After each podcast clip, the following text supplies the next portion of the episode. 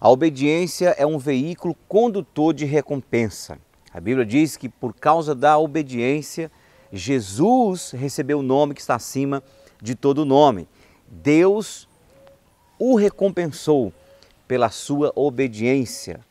Ele, sendo Deus, não teve por usurpação ser igual a Deus, mas se humilhou a si mesmo, tomando a forma humana e sendo obediente até a morte e morte de cruz. Aí o próprio Jesus vai dizer que por causa da obediência, nós vamos receber que recompensa quando ele vai liberar a palavra para aqueles que foram fiéis. Muito bem, servo bom e fiel. Fostes fiel no pouco, no muito te colocarei. Entra na alegria do teu Senhor. Jesus vai dizer também que nem todo que chama ele de Senhor, Senhor entrará no reino dos céus. Então, a vida religiosa, uma vida de boas obras, não vai definir nossa vida e nossa entrada no céu. Muitos me dirão naquele dia, disse Jesus: Senhor, Senhor, em teu nome expulsamos demônios, em teu nome fizemos maravilhas, em teu nome profetizamos. Então lhes direi abertamente: Nunca vos conheci, apartai-vos de mim, vós que praticais iniquidade. Então, se Jesus vai falar para pessoas que fizeram obras milagrosas, apartai-vos de mim, vós que praticais iniquidades, então a nossa salvação e nossa vida com Deus, nossa entrada no reino de Deus está condicionada a fazer a vontade do Pai que está nos céus. E o que é fazer a vontade do Pai que está nos céus? Nós vamos nos lembrar agora do momento em que Jesus estava no Monte das Oliveiras. Ali o momento em que ele pede para o Pai passar dele o cálice. Ele disse: Pai, se possível, passa de mim este cálice, contudo não seja feita a minha vontade, mas a tua vontade. Jesus não queria ir para a cruz, Jesus estava com medo da dor, do sofrimento da cruz. Portanto, ele pediu, Pai, se for possível, se tiver uma outra maneira, me ajude a não passar por isso. Mas eu não quero que seja feita a minha, mas a tua vontade. Porque eu não vim para obedecer a minha, para fazer a minha vontade, mas a tua. Então, Jesus se submeter à obra da cruz foi 100% obediência à vontade do Pai. Uma vez chamaram Jesus para almoçar e ele disse: Eu tenho uma comida para comer que vocês não conhecem. E a minha comida e a minha bebida é fazer a vontade daquele que me enviou. Na oração do Pai Nosso, o próprio Jesus vai nos ensinar a respeito da obediência. Lembra da oração do Pai Nosso? Pai Nosso que estás nos céus, santificado seja o teu nome. Venha a nós o vosso reino.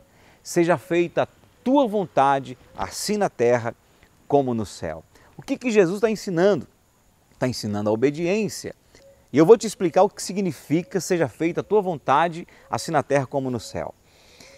Quando Jesus está orando, seja feita a tua vontade, assim na terra como no céu, em outras palavras, ele está querendo dizer o seguinte: assim como tua vontade, ó Pai, é feita no céu com facilidade, assim como os céus obedecem o teu comando, assim como o Senhor não tem dificuldade de reinar no céu, que assim seja também na terra na minha vida. Eu quero corresponder facilmente, rapidamente ao Senhor, assim como os anjos correspondem no céu. Assim como o Senhor não tem dificuldade de realizar a tua vontade no céu, que o Senhor também não tenha dificuldade de realizar a tua vontade na terra, na minha vida. E o que significa dar a Deus o comando, o governo da nossa vida? Obedecê-lo. Porque vai ter situações em que Deus já fala na sua palavra ou vai falar pessoalmente para nós que a gente não vai concordar, que a gente não vai querer, que a gente não vai desejar, assim como Jesus lá na cruz, lá no Monte das Oliveiras. Mas aí então é necessário que a gente entenda que a vontade de Deus é melhor que a nossa. Às vezes a nossa vontade pode ser até boa, pode ser até ter aparência de santidade, mas a Bíblia diz que só a vontade de Deus é boa, perfeita e agradável. E nos entregar a vontade de Deus significa obediência.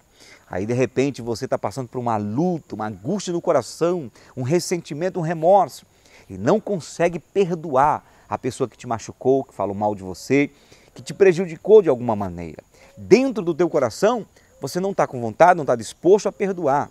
Mas a palavra de Deus diz que devemos perdoar até os inimigos. E então você chega e diz para Deus: Senhor, eu não estou com vontade de perdoar, eu não quero perdoar. Mas a tua palavra diz que eu devo perdoar. Então eu perdoo Fulano eu libero essa pessoa na minha vida. Eu perdoo e abençoo essa pessoa.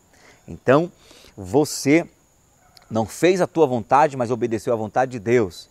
O que vem depois disso? Recompensa. E recompensa já imediata. Geralmente a recompensa vem imediata, principalmente para essas situações de liberação de perdão.